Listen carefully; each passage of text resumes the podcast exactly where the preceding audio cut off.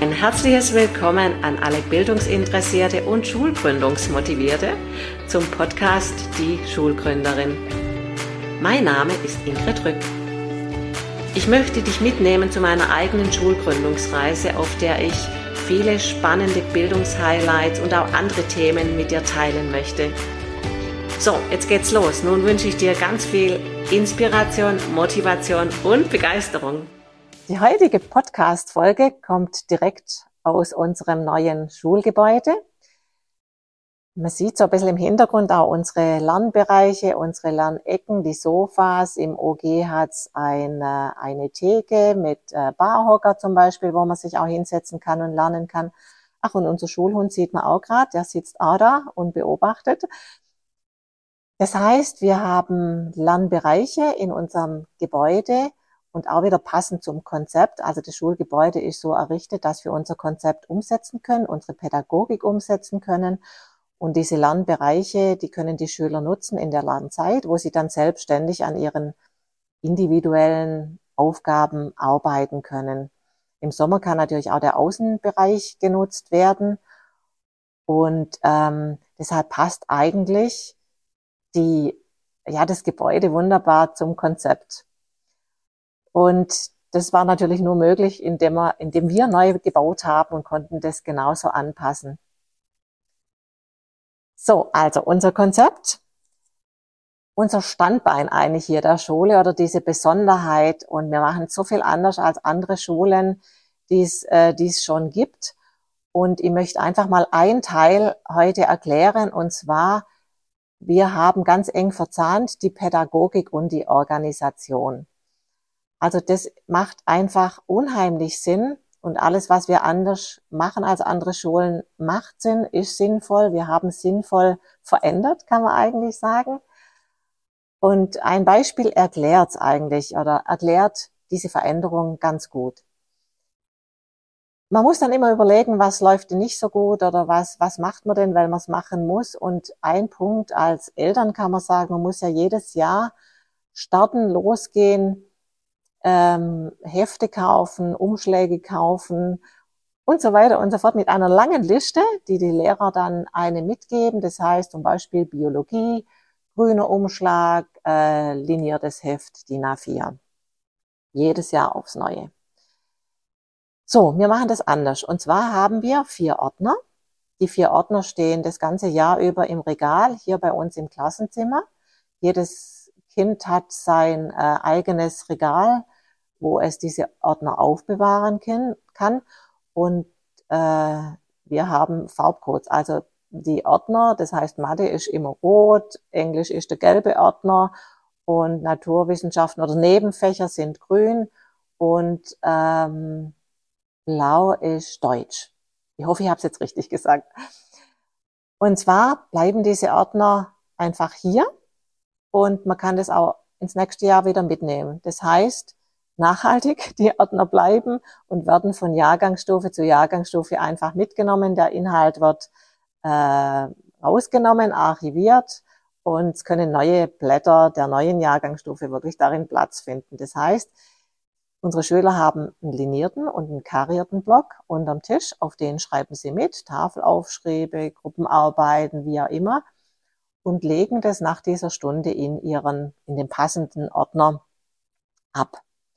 Es braucht ehrlich gesagt so ein bisschen in Klasse 5, bis man das lernt und bis man das auch kann und äh, bis man dann dieses Blatt an den richtigen Platz ablegt und nicht vielleicht falsch rum Loch sogar oder falsch rum abheftet. Und das braucht so ein bisschen Zeit, aber diese Zeit haben wir, die geben wir den Kindern, damit sie es einfach lernen fürs Leben. Und wir haben auch Paten der Klasse 6, die immer noch unterstützen in der Klasse 5 und zeigen, wie man die Blätter richtig, richtig ablegt. Das heißt, also auch hier wieder zurück zum Einfachen, das Leben nicht noch komplizierter machen. Und so können wir das hier in der Schule wunderbar äh, handeln. Das hat jetzt wiederum den unheimlichen Vorteil. Also jetzt waren wir bei der Organisation. So, was hat jetzt das zu tun mit der Pädagogik?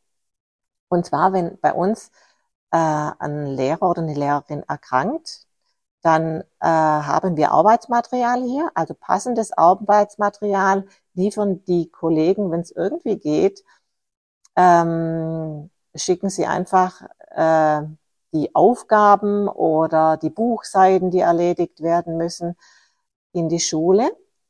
Und die vertretenden Kolleginnen und Kollegen setzen das dann direkt in dem Unterricht um. Und aus Erfahrung kann ich sagen, also früher war es bei mir dann auch immer so, dass die Schüler, also man hat Vertretungsstunden gemacht und das war einfach nur so eine Betreuung. Also die Schüler konnten dann machen, was sie wollten oder der eine hat wahrscheinlich auch wirklich gelernt für eine Klassenarbeit, aber äh, es war einfach so ein bisschen so verlorene Zeit. Und wir nutzen diese Zeit, um wirklich weiterzumachen im Unterricht, ähm, den Unterricht fortschreiten zu lassen. So, und die Schüler, die können jetzt nicht, wie bei mir früher, sagen, Mensch, wir haben kein Buch dabei, wir haben das Arbeitsmaterial nicht da. Das geht gar nicht, sondern es ist immer alles wirklich vorhanden bei uns. Deshalb ist es gewährleistet, dass der Unterricht fortschreitet, fachlich auch fortschreitet und wir einfach keine Zeit verlieren und es unheimlich Sinn macht, diese Organisation mit der Pädagogik zu verknüpfen, weil wir dadurch natürlich keinen inhaltlichen Ausfall haben. Und das ist jetzt ein so ein, finde ich, ein sehr schönes Beispiel, wo man erklären kann, wie ist die Pädagogik mit der Organisation verknüpft. Klar, wir haben die Möglichkeit, wir sind eine kleine Schule und können das auch sehr gut handeln in dieser, in dieser Kleinheit. Ein Punkt, den wir hier an der Schule wirklich anders handhaben wie an anderen Schulen. Und wir haben natürlich noch viel mehr verändert. Äh, unser Konzept besteht aus ganz vielen so kleinen Mosaiksteinchen, die dadurch auch zustande kommen, dass ich so ein bisschen Rosinenpicken war an anderen Schulen deutschlandweit. Und aber grundsätzlich für alle die, die jetzt eigentlich erwarten, ähm, dass wir was komplett wahnsinnig Neues, Tolles, Kreatives machen, muss ich so ein bisschen enttäuschen. Also wir gehen wieder zurück zum Einfachen, zu der Basis. Wir lernen den Schüler einfach auch richtig und man kann einfach sagen, man muss sich das so ein bisschen so vorstellen, also der Grundgedanke kommt eigentlich daher, dass man einfach äh, mal, mal überlegt, wie lernen denn Kinder, wenn die ja noch klein sind.